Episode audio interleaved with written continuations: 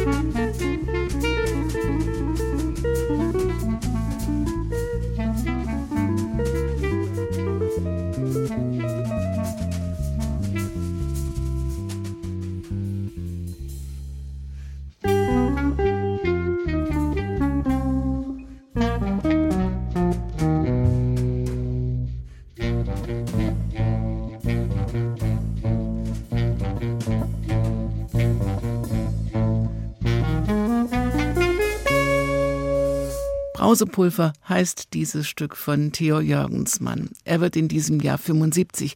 Die Geschichte des Contact Fortets ist auch schon über 50 Jahre alt. Vielleicht kann man die Gruppe mit einem guten Wein vergleichen, der immer besser wird, je älter er ist. Jörgensmann war dabei, als das erste Contact Trio gegründet wurde, als sie als Newcomer beim Deutschen Jazz Festival Frankfurt spielten, als sie schon damals den Jazz in jeder Hinsicht positiv erschütterten und als sie sich nach zwei Jahren wieder auflösten.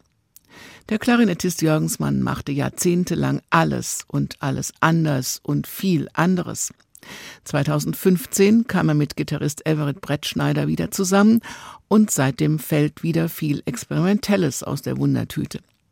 Zusammen mit Kai Kantak am Bass und Sascha Sauerborn an Drums und Electronics ist in dieser Tüte noch ziemlich viel drin.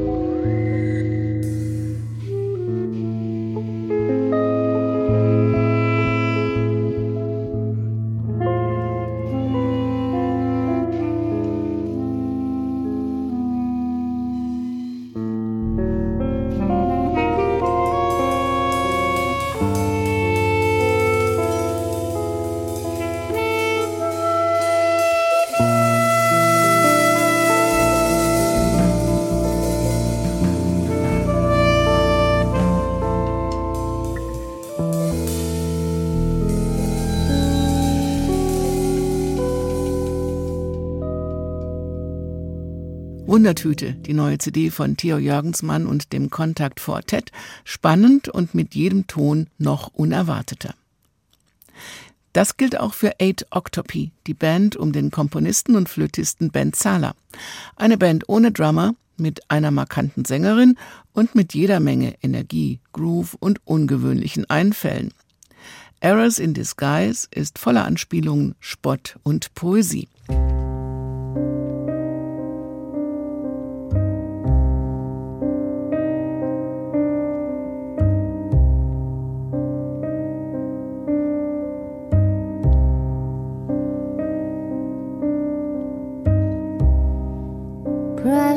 street.